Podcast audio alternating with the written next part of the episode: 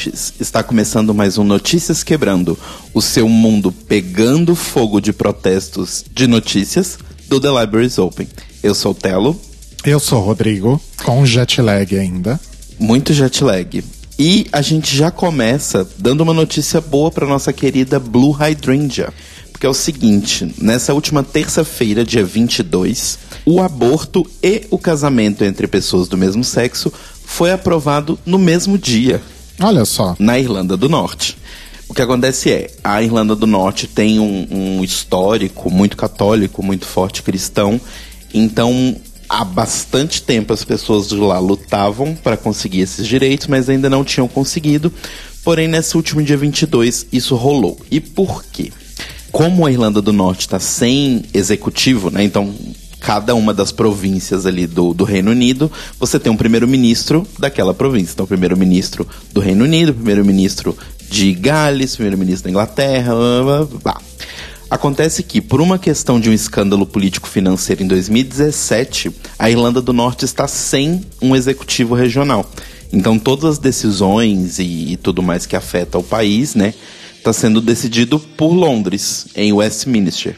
E aí acontece que em julho do ano passado, 2018, os deputados britânicos aprovaram umas emendas para estender os direitos que já acontecem no resto do Reino Unido de casamento e de aborto, que o aborto é liberado na Inglaterra desde 1967. Olha só. E o casamento entre pessoas do mesmo sexo, se não me engano, também desde a década de 90 já é aprovado né, na Inglaterra, na Escócia e tudo mais. Então, eles disseram que caso o governo de Belfast não tivesse se recuperado dessa crise toda né, e não tivesse um poder executivo ali exercendo o poder até o dia 21 de outubro, iria valer essa extensão da lei do Reino Unido também para lá. E acontece que eles não conseguiram formar um governo executivo, logo, à meia-noite 001 da terça-feira, dia 22, começou a valer a lei. A males que vem para bem, não é mesmo? pois é. Acontece que o no caso do aborto, né, ele já era permitido na Irlanda do Norte, porém para casos bem exclusivos. Então só quando a mãe corresse algum risco ou qualquer coisa assim. Tirando isso, você não podia abortar legalmente. Então agora isso está permitido. E sobre a questão dos casamentos, de acordo com o secretário de Estado da Irlanda do Norte, o Julian Smith, os primeiros casamentos devem começar a acontecer na semana do Dia dos Namorados de 2020. Então esperamos aí que ano que vem Blue Hydrangea vai finalmente poder se casar. Eles comemoram o Dia dos Namorados no dia de São Valentim sim, também? Sim, hum. também. É só a gente que é no dia 12. O dia por causa do, do pai do Dória. Dória. É, é exato. exato. E, obviamente, tiveram protestos das pessoas religiosas e principalmente do Partido Unionista Democrático, o DUP, que é o partido mais à direita e mais conservador da Irlanda do Norte. E eles disseram que é um dia triste. Bom, a gente não acha, a gente acha que é um dia muito feliz, mas até aí, né? Um dia troste. Continuando ali falando sobre o Reino Unido, a ciclista Rachel McKinnon, de 37 anos, ganhou o seu segundo título do Campeonato Mundial Master de Ciclismo Feminino, sábado passado, não este último. O... Dia 19. Em Manchester, na Inglaterra. Por que eu estou falando disso aqui? Porque Rachel McKinnon é uma atleta trans. E ela ganhou o prêmio para a categoria de 200 metros de pessoas entre 35 e 39 anos. E ela não só ganhou, como ela bateu um recorde ela bateu um recorde com a marca de 11 segundos e 649 milésimos contra o segundo lugar, que era a americana, que fez em 12 segundos e 0,63 milésimos. Então, assim, é bem rápido o uhum. lance. É uma corrida de explosão, uma coisa meio Usain Bolt. A Rachel McKinnon falou sobre essa vitória dela, sobre as pessoas que estavam criticando pelo fato dela ser uma mulher trans participando de um esporte feminino. Foi a RuPaul que criticou? Não. é, não foi a RuPaul, mas várias outras pessoas criticaram. Principalmente porque falaram, ai, é uma concorrência desleal e não sei o que lá. Para essas pessoas, a Rachel diz apenas o seguinte: Foda-se. Me so sorry. Ela falou o seguinte: ainda tenho que encontrar uma verdadeira campeã que tenha problemas com mulheres trans. Campeãs de verdade querem uma concorrência mais forte. Se você vence porque o fanatismo proibiu a concorrência, você é uma perdedora. Olha só, gostei dela. Pois é, gostei dela também. A Rachel passou pela sua transição hormonal em 2012 e ela passou a competir em 2016. Ou seja, dentro do prazo do que o Comitê Olímpico hoje fala que, que tem que ser, né? Que você não pode participar se você for um atleta em transição, a não ser que essa transição tenha mais de dois anos, tenha se iniciado há mais de dois anos. Então ela tá super dentro desse prazo. Então é aquela coisa, né, gente? Os invejosos que passem por cima. Ou ela que passa por cima deles Ela com a sua passa por bicicleta. cima sua linda bicicleta. Exato. Arrasou. Aí, só um último comentário, assim, trazendo um pouquinho pro Brasil. O chorume humano, chamado Ana Paula do Vôlei, comentou sobre a questão no seu Twitter e colocou: segue o baile. Daqui a muitíssimo pouco tempo será tarde demais para as mulheres. Nossa, gente, Pois é. que horror. Ana Paula, o lixo do vôlei. Sim. Bom, continuando aí no, no Reino Unido, mais especificamente na Inglaterra, e continuando a falar aí sobre uma questão relacionada a pessoas trans, tá rolando um negócio bastante delicado na Inglaterra envolvendo a Stonewall, que é uma entidade de defesa LGBT da Inglaterra, que tem aí mais de 30 anos de existência na defesa dos direitos dos LGBTs lá no, na Terra da Rainha. O que está acontecendo é uma espécie de racha na entidade.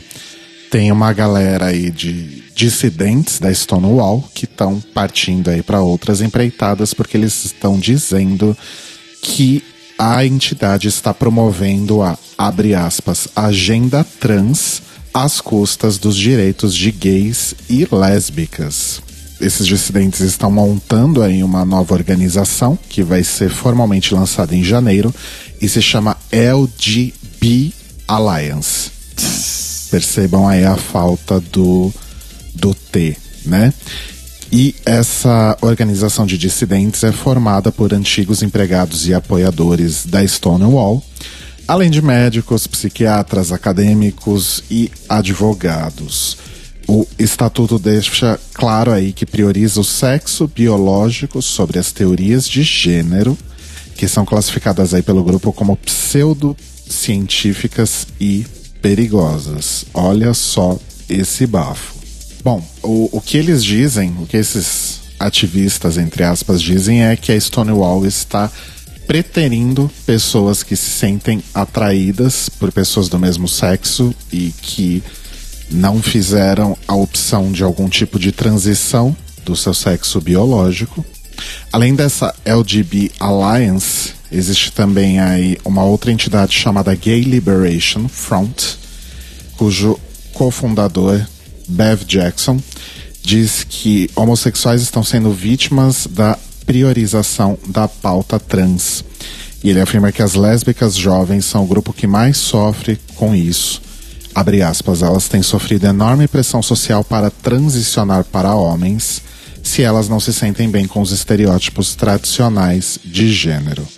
Enfim, tá rolando aí uma série de, de matérias e de repercussão na imprensa londrina. E, inclusive, no Sunday Times foi publicada uma carta assinada por 22 ativistas em defesa de gays e lésbicas, dizendo que a priorização da pauta trans tornou o Stonewall incapaz de defender as mulheres. A ativista Beatrix Campbell disse, aspas, eu sou lésbica porque eu amo e desejo mulheres, mas o desejo das pessoas gays parece ter evaporado da propaganda de Stonewall. As lésbicas estão, mais uma vez, sem representação política. Eita, o negócio tá bafo. Obviamente, várias pessoas estão aí se posicionando contra esses dissidentes e chamando essas entidades novas, essas entidades dissidentes como a LGB Alliance de transfóbicas. O que elas de fato são? Então, assim, muito delicado isso, né? Se essa moda pega, já viu. E eu queria só aqui fazer uma citação da nossa diva, às vezes não tão querida, mas gostada, Michelle Visage, Stop the inner fighting. Exatamente. O que vai acabar com a gente é inner fighting. Exatamente. Stop. É o que Stop. É o que enfraquece a gente, né? Enfim. Vindo agora aqui para o Brasil, né? Nós estamos aí no finalzinho de outubro, que é o mês conhecido aí como Outubro Rosa, da luta contra o câncer de mama. E uma coisa que é fato que a gente sabe desde que essas campanhas surgiram, o foco é, de fato, as mulheres cis. Até porque os, os homens, especificamente no caso os homens cis, eles têm aí uma probabilidade só de 1%, né? A população masculina tem só 1% de probabilidade de, de sofrer de câncer de mama, então o foco sempre foi as mulheres cis. Porém, o governo do estado do Rio Grande do Norte fez aí uma, uma campanha bem original, pelo menos aqui no Brasil, que é para promover o autoexame entre homens transexuais. Então, eles publicaram um, post no Facebook deles com dois modelos, dois homens trans, o Lauro Gabriel Bezerra e o Lucas Henrique Azevedo, em fotos, né, fazendo aí o, o autoexame. Alguns detalhes aí do texto do post são o seguinte, abre aspas. A hormonioterapia pode gerar um aumento do risco de câncer nas mulheres trans. Para os homens trans que passam pela retirada das mamas, o risco de desenvolver a doença é reduzido, mas não é anulado por completo.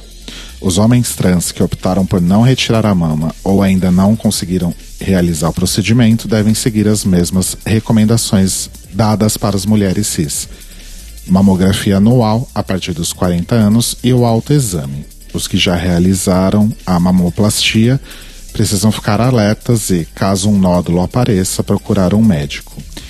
E, no texto está falando mamoplastia, mas aí eu fui checar aqui nos comentários do post original no Facebook. Tem uma pessoa dizendo a cirurgia indicada para nós trans é a mastectomia masculinizadora e não a mamoplastia. Fica esse, esse comentário, é, esse recorte, eu porque eu, é... de fato não sei. É, eu acho que a diferença entre. Qual é o nome da primeira que você falou? Mamoplastia. É, a diferença entre a mamoplastia e a. Plastia. Mamoplastia. Você falou mamoplastia.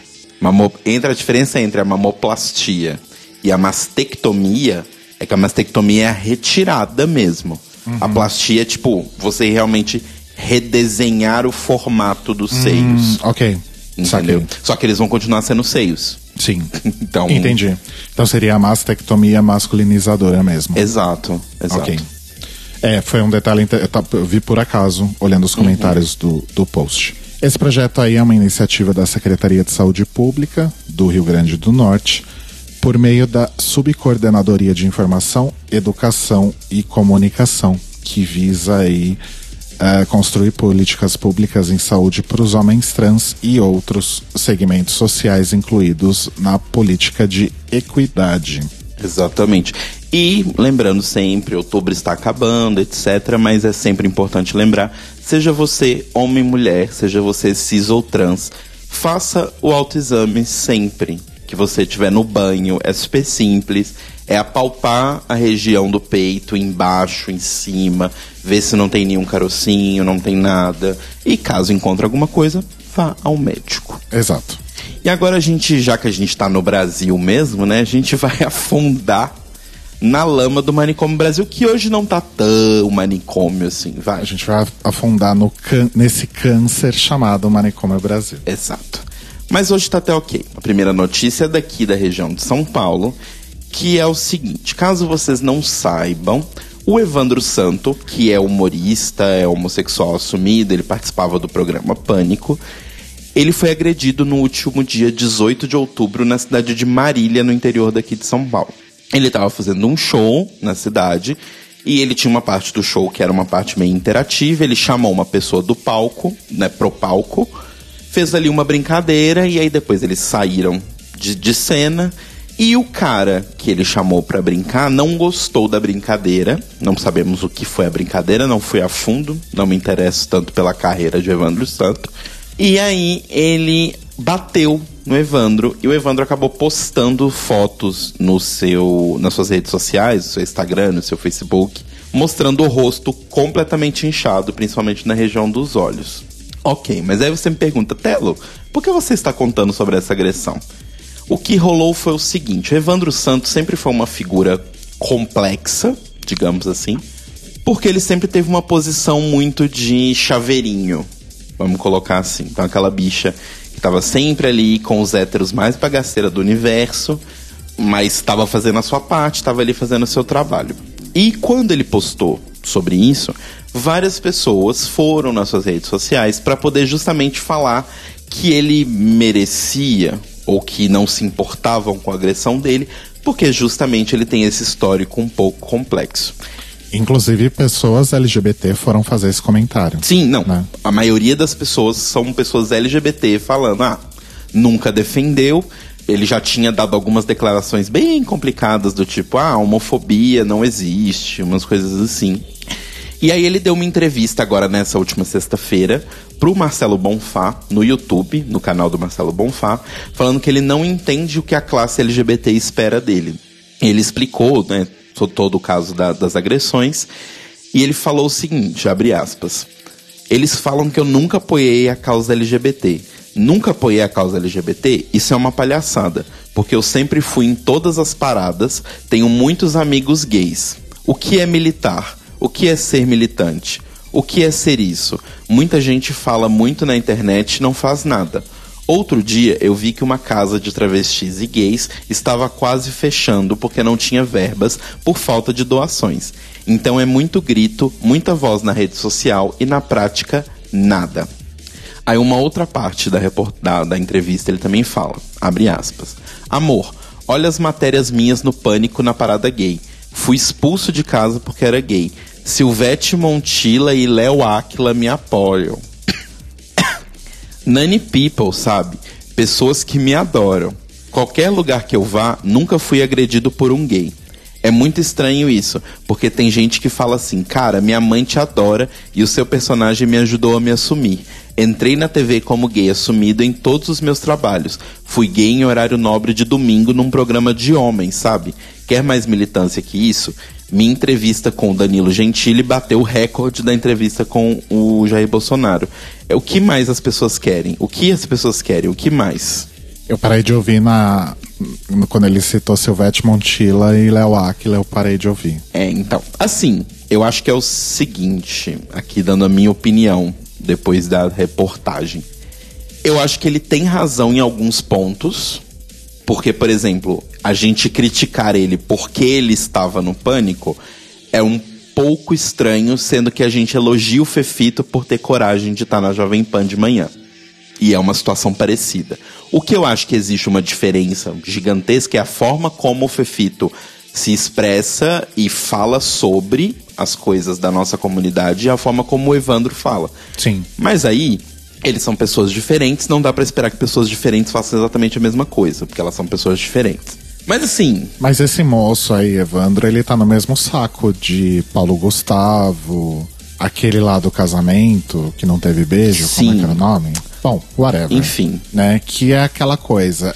Ainda que ele tenha esse discurso, ai, foi expulso de casa, gay privilegiado, digamos assim. Sim que muitos de nós somos. Sim, so, nós somos aqui que estamos falando. Mas isso também não significa que o simples fato de você ser LGBT, vamos colocar de uma forma mais geral, seja suficiente. Uhum. Né? Não Sim. é suficiente. Tipo, você pode ser LGBT e ficar quieto na, na, sua, na sua goma. Uhum. Ou você pode ir militar de verdade em prol de outras pessoas, ajudar outras pessoas. Mais enfim. do que só militar, fazer ativismo mesmo, Sim. né? E assim, mas eu acho que o fato de interpretar um personagem homossexual num programa ou whatever é só um, um detalhe. O uhum. que você vai fazer a partir disso é que faz a diferença. É. Né? Como diriam as meninas do tatu em português de Portugal, isto não é suficiente. Exato. Não é verdade? Beijo, Caro Braga, que está em Portugal, inclusive. Com as tatu. Com as tatu, as duas.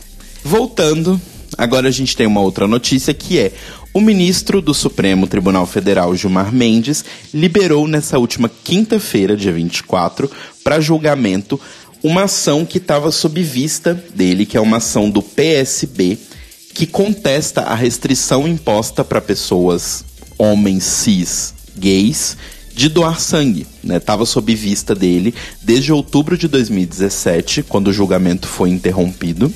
É, posso só fazer um parênteses? Acho que seria mais cabível aí o termo maravilhoso HSH, né? Homens que fazem sexo É. com outros homens. Então, só que não. Porque, por exemplo, você pode ser um, SH, um um HSH e chegar na hora e te perguntar, ah, você é gay? Não. Entendi, entendi seu ponto. Você fez relações sexuais é, sem camisinha, é, desprotegido no- na última, nos últimos seis meses? Não, não fiz. Só que se você for um homem gay e você falar, eu fui um homem, eu sou um homem gay. Ah, você fez sexo desprotegido? Não, não, não fiz. Mesmo assim você não pode. Entendi. Então eu acho que aí tem essa chavezinha, Tá. sabe? Tá certíssimo. Enfim, em outubro de 2017, estava ocorrendo o julgamento no STF e ele foi parado quando o Gilmar justamente pediu vista, né, que é o tempo que eles pedem para análise do caso. E agora, dois anos depois, exatamente dois anos depois, ele falou: não é, já olhei os documentos e é isso mesmo. Eu também acho que é um absurdo, que é descabido e desproporcional, que foi o que ele né, disse nas palavras dele. Ah, inclusive, correção aqui, ó. Na verdade, o período inapto para doação de sangue, quando você pratica sexo com outro homem, é de 12 meses, não são seis. Tatuagem é seis meses. Eita. Pois é. Até agora, os ministros que já votaram foram quatro. E os quatro declararam inconstitucional essa questão da restrição. Foram eles Edson Fachin, Luiz Roberto Barroso, Rosa Weber e Luiz Fux. Então agora a gente vai ter finalmente o voto do Barroso, quando isso for colocado à votação, mas só saberemos o voto mesmo de Gilmar quando o atual presidente do STF, o Dias Toffoli, retomar a pauta. Como demorou dois anos em vista, a gente já imagina quanto tempo vai demorar para retomar essa pauta. Mas enfim, se eles precisam tanto de sangue, não é verdade? Tem pessoas dispostas a doar. E indo lá para o Pernambuco, voltando para o Nordeste, a gente tem a notícia de que o Ministério Público de Pernambuco abriu um inquérito civil para investigar um padre que teria adotado uma conduta LGBTfóbica durante uma missa no Recife. O que aconteceu foi o seguinte: teoricamente, durante uma missa no mês de junho, o padre Rodrigo Alves de Oliveira Arruda, que é vigário da paróquia Nossa Senhora do Rosário, Vigário. Vigário, Existe isso ainda? Sim. A Igreja Católica é uma instituição que muda muito pouco. Eles pararam de queimar pessoas não tem um século. É então verdade. eles vão bem lentamente. É, o que aconteceu é que durante uma missa em junho, ele teria dito que a votação do STF da questão né, da criminalização da LGBTfobia estaria ferindo o direito que as pessoas têm de expressar a sua religião e tudo mais. Como sempre, aquela velha desculpa, que o, o que o padre disse efetivamente é, abre aspas, é uma mordaça, pois a sociedade não poderá ter a expressão de teor religioso contrário ao que essas pessoas pensam. Mas aí você fala, nossa, mas o padre foi indiciado só por ele ter falado isso? Realmente parece extremo. Não, o que acontece é, o padre, nessas várias missas que ele fez em junho, ele teria tentado, né, falar para as pessoas que estavam ali presentes para elas votarem contra a decisão do Supremo, né? Porque lembrem-se que antes de ter a votação eles abriram aquelas petições que sempre, aquelas é, questionários que sempre abrem no Senado, também abrem no STF, que é perguntando para a população. Consulta pública. Isso, consulta pública para as pessoas votarem. E ele falou para as pessoas votarem para que não fosse criminalizada a LGBTfobia. E isso sim foi entendido como uma ação LGBTfóbica do padre. De qualquer forma, a assessoria de comunicação da Arquidiocese informou que o padre não faz mais parte dos quadros da instituição, mas ele não pode ser só demitido, ele continua fazendo parte da igreja, mas não mais como vigário. Enfim, estamos vendo acontecer alguma coisa com a lei contra a LGBTfobia, mas lembrando, se você quiser entender o porquê que essa lei é tão complexa e a forma como ela foi aplicada é tão complexa, escutem o nosso episódio do The Libraries Open que a gente discute sobre essa questão da criminalização da LGBTfobia não ser só um unicamente um mar de rosas. Tem coisas boas, tem coisas ruins. Inclusive, um dos pontos que o, o padre fala como problemáticos dessa legislação, a gente também comenta no programa que é a questão de ser um ativismo judicial. Porque, né, incumbência do judiciário não é fazer leis, mas julgá-las. Enfim, se vocês quiserem saber mais toda essa discussão, tá lá no Libraries Open. Arrasou, ouçam lá. E agora nós vamos então para o boletim Greg Race, o seu drops de notícias sobre RuPaul's Drag Race e muitos correlatos. Muitos, muitos, cada dia mais correlatos. Acaba de surgir um novo, né? Então, na semana passada, no, nas redes sociais aí de RuPaul's Drag Race, foi divulgado oficialmente que em 2020 teremos o Celebrity Drag Race. Então, do que, que se trata isso? Vai ser um reality show em que cada episódio teremos três famosos que passarão por uma transformação para se tornarem drag queens. O elenco das celebridades ainda não foi divulgado, mas o que se sabe é que os famosos vão competir por um título e por um prêmio. Deve ser um prêmio em dinheiro que poderá ser doado ou deverá ser doado para a instituição de caridade que eles indicarem. Isso ah, pelo é, menos é interessante. É tipo o video show com a Angélica quando era com famosos. Eles cada um doava para uma instituição. Isso é, é igualzinho, é exatamente a mesma coisa. Entre as queens que estarão aí disponíveis para fazer as transformações dos famosos, nós teremos Alissa Edwards, Asia O'Hara, Bob the Drag Queen, Kim Chi, Monet Exchange, Monique Hart, Nina, no, no Instagram da RuPaul tá só, do RuPaul's Drag Race tá só Nina. A gente não sabe se é a Flowers, a Bonina Brown ou a West, mas eu chuto que é a West. Provável. Trinity, também não deve ser a Kay Bonet, deve ser a Trinity the Tuck. Trixie Mattel e Vanessa Vende Mattel. Miss Vende. Essa aí. Ela não é mais Miss Vende, ela falou que ela é oficialmente Vanessa Vende Mattel. Ela, ah, quer ser, isso? ela quer ser chamada de Vanessa Vende Mateu. Tá, é igual o Prince quando mudou o nome pro símbolo, né? Exato. né? Entendi. E o programa também vai ser exibido pela VH1, como falamos em 2020.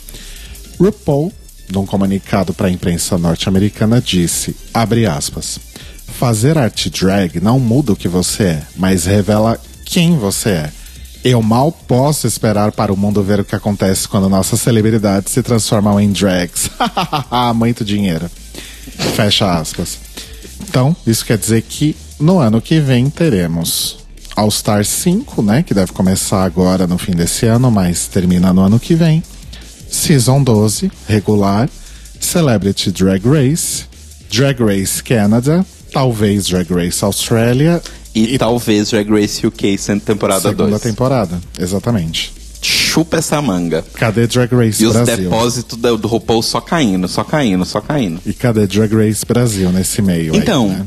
eu, eu vou jogar aqui uma, uma teoria, uma teoria. Hum. Eu acho que, se confirmando o sucesso de Drag Race UK, que até agora todos os números que a gente tem de audiência e tal tá indo super bem, né? Não, não tem retorno financeiro, porque né, tem aquela questão toda da BBC, mas a gente sabe que em audiência o retorno está bom.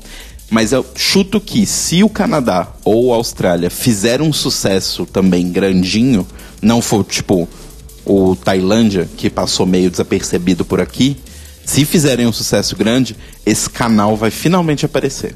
Ah, eu não sei. Eu acho que o buraco é muito mais embaixo. Eu acho que infelizmente a gente está num momento que não é. Uh, propício. Não sei se propício, mas eu não vejo uma coisa dessa acontecendo no momento que a gente está passando.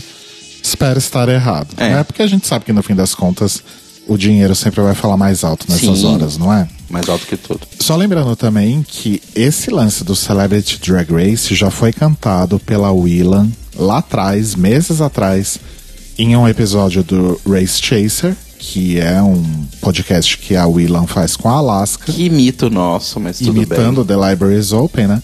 A, a gente sabe que a Willan tem muitas conexões, mas que não dá sempre para acreditar muito no que ela diz.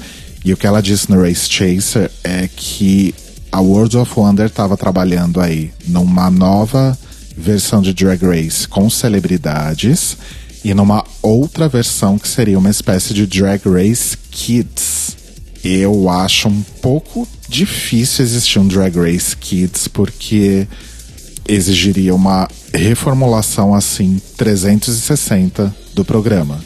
Sim. Então, mas assim, considerando que na DragCon tinha o espaço Kids e tinha o palco Kids em que as crianças iam montadas participar de um de um mini pageant assim de brincadeirinha apresentado pela Nina West, inclusive.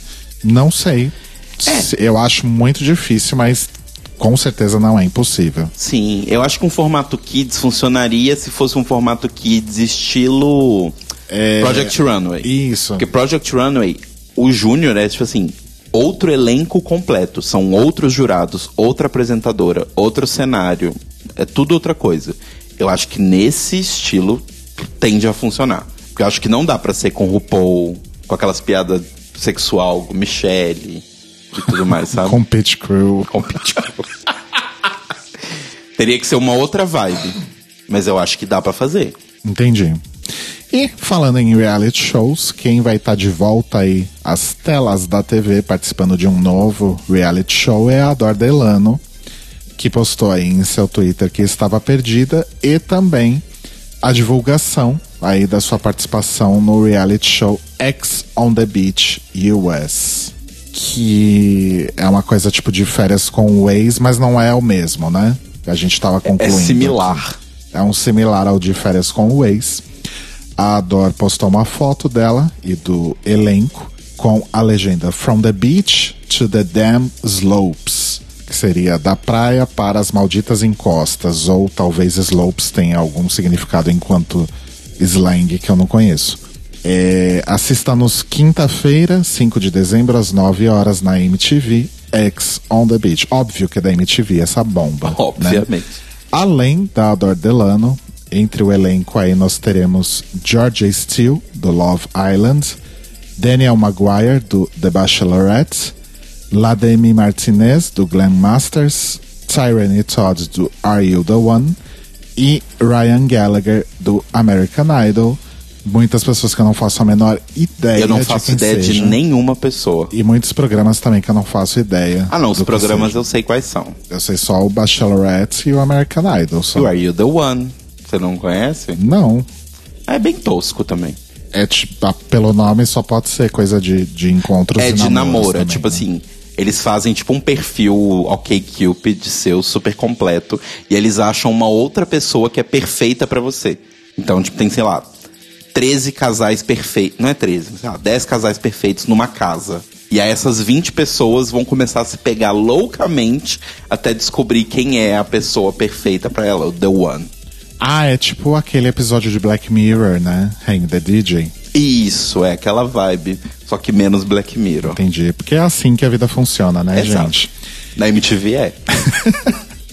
E a nossa querida RuPaul não cansou de conquistar troféus nesse ano. E depois aí dos muitos Emmys, ela acaba de ganhar um prêmio da Variety, que é uma, um dos maiores veículos aí de entretenimento nos Estados Unidos.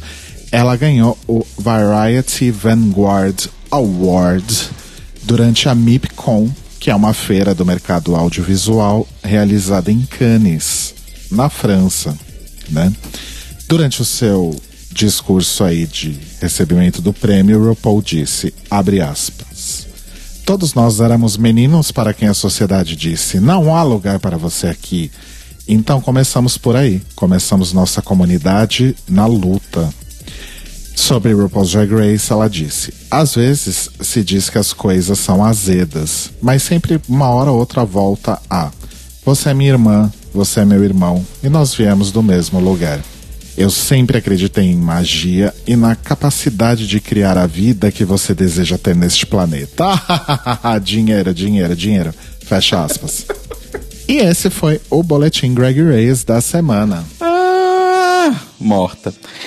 E o Notícias Quebrando de hoje teve informações do G1, do Terra, da Gazeta do Povo, do Observatório G, do Na Telinha do UOL, do Agência AIDS Brasil, do Excitoína também do UOL, do Instagram de RuPaul's Drag Race, do Metro UK, do Huffington Post Brasil e da Variety. E a minha indicação de hoje, gente, passamos aí várias semanas off, né? E agora a gente está colocando a nossa vida de podcasts e programas de TV em dia. Exato. Né? Então eu quero dar duas recomendações bem rápidas, porque são coisas que muita gente, inclusive, até já viu. Que é a série do Amazon Prime Fleabag. A Phoebe, não sei das quantas, esqueci Phoebe o nome dela. Wyler. Ganhou aí vários prêmios, inclusive, né? A gente tá na primeira temporada ainda e estamos adorando. Ponto. Adorando. E a minha outra indicação é o filme, entre aspas, continuação de Breaking Bad, o El Camino, que tem gente odiando. O Telo fez, Eu odiei. O Telo fez uma cara X Não aqui. odiei, eu achei X. Tem gente dizendo que não precisava. Eu, na verdade, achei muito interessante. Acho que não precisava. É fato. Mas eu gosto muito das coisas que o Vince Gilligan faz. Eu assisto Better Call Saul, inclusive. E, e eu achei o filme tão interessante, tão legal, que eu acabei reassistindo a última temporada de Breaking Bad inteira em um dia. Então, se você ainda tá em dúvida se assiste ao Camino ou não, assiste sim, bem. Assiste.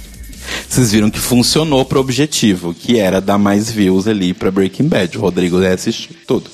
E assistam Better Call Saul também, é bem legal. A minha indicação vai ser filmes que eu vi no avião. Amo. Nossa, só vi filme ruim no avião. Eu vi um filme bem de... É um filme que eu já tinha visto um, e eu reassisti um, e depois vi o dois na volta, eu vi um na ida, outro na volta, que é Kingsman, que é basicamente uns... É um filme de 007, mas que não se leva a sério. Porque o 007 é meio ridículo, às vezes porque ele se leva a sério demais. E tem umas coisas que são muito ridículas, tipo um guarda-chuva que é um escudo contra balas. Isso no 007 seria ridículo. Em Kingsman é super interessante. Mas basicamente conta a história de uma agência de, de super detetives, super espiões e tal, que é baseada é, na, na lenda dos, dos Cavaleiros da Távola Redonda, do Rei Arthur. Obviamente se passa na Inglaterra. E eles têm uma alfaiataria, que é o disfarce que eles usam para a sociedade, que é a Kingsman. E o filme é muito divertido, tipo, é um filme bobo, assim, não é filme de pensar. Mas a ação é muito legal, a coreografia é muito legal. E o filme é divertido, assim, é simplesmente divertido de assistir. Eu assisti o primeiro, que é só Kingsman mesmo, e o segundo, que chama Kingsman O Círculo Dourado. Que é com a maravilhosa da Julianne Moore, que faz a vilã do filme, e, ela é. Essa mulher é maravilhosa. E tem o Elton John também no 2. É incrível, gente. Assistam pra, tipo, sentar no sofá e rir e passar o tempo, assim, é bem divertidinho. Nossa, no voo de volta, eu assisti Homem-Aranha Far From Home, Shazam e reassisti X-Men Dias de um Futuro Esquecido. Eu tava quase abrindo a, a porta de emergência do avião e pulando. Eu queria que tivesse o Homem-Aranha no Miranha Verso, mas não tinha. Não tinha. Que era, o que, eu, que era o que eu queria ver. Hashtag perrengue chique. E o Notícias Quebrando está disponível toda segunda, logo pela manhã, no feed, para você poder ouvir aí no seu agregador de podcasts preferido, e também em iTunes, Spotify, etc. Ou então em transmissão pela Rádio Sens, em senscast.org, às 8 da manhã. E se você quiser contar o seu perrengue chique pra gente, mande um e-mail para contato@thelibrariesopen.com.br ou então entre no nosso site thelibrariesopen.com.br e deixe um comentário no post deste episódio. Lembrando que no Twitter e no Instagram nós somos o Tlio Podcast, T-L-I-O Podcast, e que nós somos um site movido a financiamento coletivo. Então você pode entrar lá em apoia.se barra The Libraries Open e ajudar a gente a chegar na nossa primeira meta, que tá quase, tá quase. Tá batendo ali. E a gente quer deixar um obrigado e um beijo muito especial para o nosso querido Cairo Braga, que segurou muito bem as pontas aí enquanto estávamos fora. Né? Offshore. Estávamos tão perto e tão longe ao mesmo Pois tempo. é, tão perto, Braga, mas tão longe. Né? Então, beijinhos, Cairo, beijinhos. Beijinhos. E nós nos ouvimos e nos falamos daqui a pouquinho à noite no The Library is Open, comentando o sofrível Last Supper de Dragula E o maravilhoso. quarto episódio de RuPaul's Drag Race. E o quê? E o quê? Beijos, até mais Beijos. tarde, amores.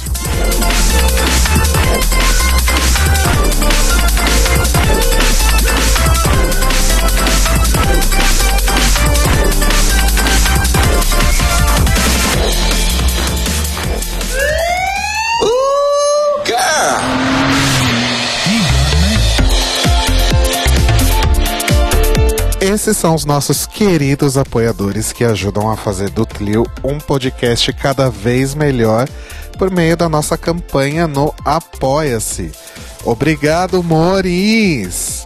Rafa Bibi, Sam, Panzala Motkova, Ivan Ribeiro, Tonho Esteves, Leandro Bacelar, Tiago Querentino, Fúvio Balsalobre, Sérgio Araújo, Thaís Alves, Fred Pavão, Lucas Romeiro, Gui Gonçalves, Mia Brandão. Jean Prado, Cleiton Cris Cris, Pandora, Maíra Bueno, Inês Barreto, Cacita Alves, Bia Souza, Valdir, Manuel Carneiro, Letícia Ferreira, Mário Bezerra, Vitor Vilaverde, Arthur Mois, Raboni Santos, Vini Souza, Edgar Torres, Rafael Pinho Pradella, Malu Vieira, Inoue, Duda Zanini, Luiz West. E se você quer ouvir o seu nome no final de todos os nossos episódios, vai lá em apoia.se barra The Libraries Open. Veja nossas metas, conheça as nossas recompensas e se torne um apoiador do The Libraries Open. Oh, crrr, Oh, crrr, oh, crrr.